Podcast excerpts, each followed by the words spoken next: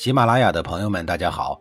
告诉大家一个好消息，除了音频以外，我最近开始以视频的方式为大家讲历史，内容也不再局限于中国古代史，而是涵盖人文、社会、西方历史等等，还包括对一些经典童话人物、历史人物进行全新解读。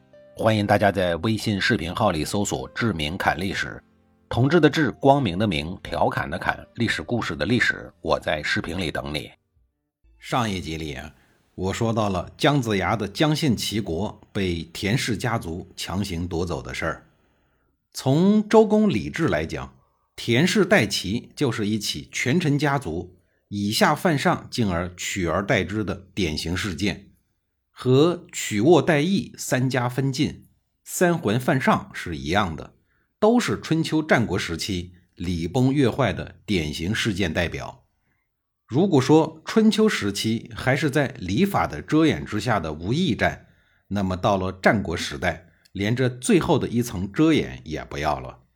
战国这样的时代命名真是恰如其分。国与国的竞争再也不讲什么道义，而是变成了赤裸裸的兵戎相见，一切都是刀剑说了算。所以田氏代齐其意义远远不只是换了一家做国君而已。在这样的时代大背景之下，整个中华文明世界的游戏规则都发生了彻底的改变，那就是强者上，弱者下。从事情的本质来讲，田氏代齐是一起家族忘恩负义、窃国兴家的长期阴谋行动。世人皆知田氏有窃国的阴谋，却不知道正是这样一个善于谋略的家族。后来又培养了许多军事家和谋略家，如邹忌、田忌、孙武、孙膑等一批闪耀在历史上的名字。更为耀眼的成绩是，从田氏国君齐威王开始，齐国一下子又从东方站了起来。从春秋五霸中出局的齐国，一度又在战国七雄里获得了重要的席位，称霸了近一百年。田和为自己的子孙奠定了田氏齐国以后，仅仅过了三年便离世而去了。而被他赶到了孤岛上自生自灭的齐康公，竟然在田和死了以后，又坚持了一年多才死的。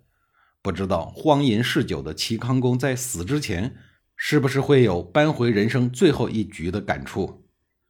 田和死了以后，王位由嫡长子继承，看上去很符合规矩，很顺利。实际上也是血雨腥风，若影相随。田和的长子名叫田衍，衍是一个形声字，衍就是锐利的意思。这个字的本意是削，名字起得很高调，不听话就削你。有意思的是，田衍在老爸的一手操办之下，削掉了姜姓齐国最后一位国君齐康公之后，自己最后也没落得一个好下场。被自己同父异母的弟弟给削了。田衍在位的时间是公元前三八三年到公元前三七五年，而齐康公死于三七九年。史书并没有详细记载齐康公的具体死亡原因，其实不用想也能猜得到，无外乎是病死、饿死，亦或是郁闷而死。无论哪一种死法，都和田衍和他的父亲两代人孜孜不倦的陷害不无关系。将老迈饥饿、手无缚鸡之力的齐康公搞死，或许就是田衍在位的最大的政绩。齐康公死了以后，田衍立刻把姜姓齐国的宗庙变成了田氏齐国的宗庙，把姜姓国君的封地一寸不留的变成了田氏齐军的领地。除了这个想象中的政绩之外，史料之中找不到田衍的其他记录。竹书纪年中倒是有几句简单的交代。说他在位的第九年，他同父异母的弟弟田武突然发动了政变，杀死了田衍。与之一同被杀的还有他的儿子田喜。公元前三七四年，田武自立为齐侯，也就是齐后桓公。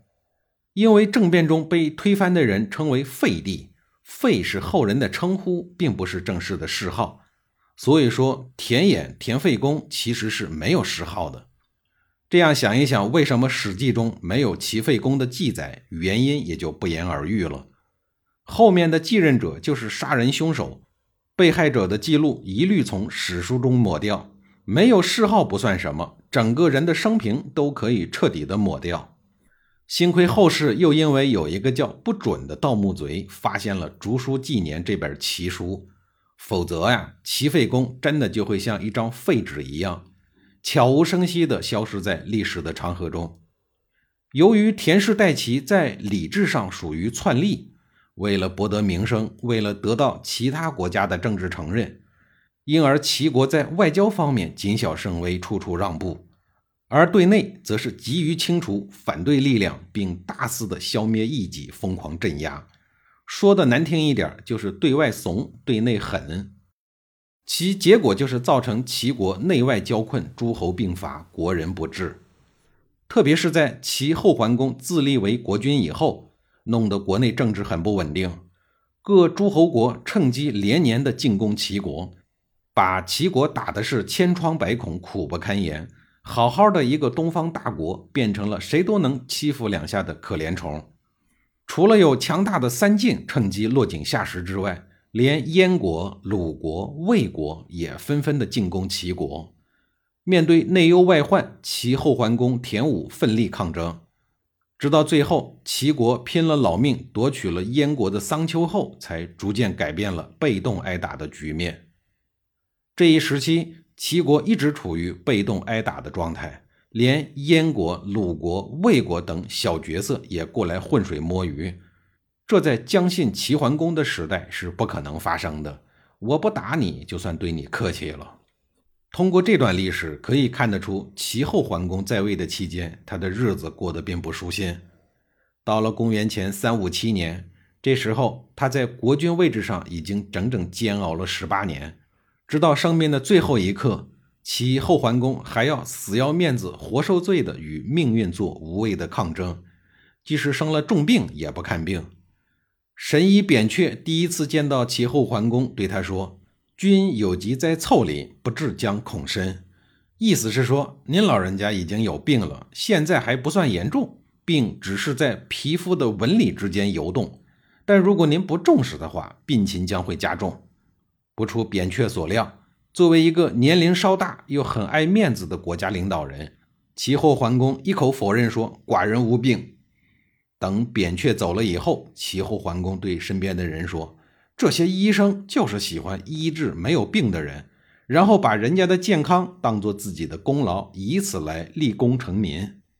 十天以后，扁鹊又去见齐后桓公，更加忧虑地对他说：“您的病已经发展到肌肉里，如果不治，还会加重的。”齐后桓公还是那德行，对扁鹊的良言忠告不予理睬，还表现出非常不高兴的样子。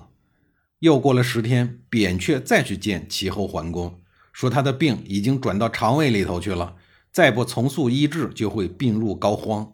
齐后桓公咬着牙，忍着浑身的疼痛，依然不理睬他。最后又过了十天，扁鹊去见齐桓公的时候，对他看了一眼，转身就走。齐后桓公觉得很奇怪呀，于是就派使者去追问扁鹊。扁鹊对使者说。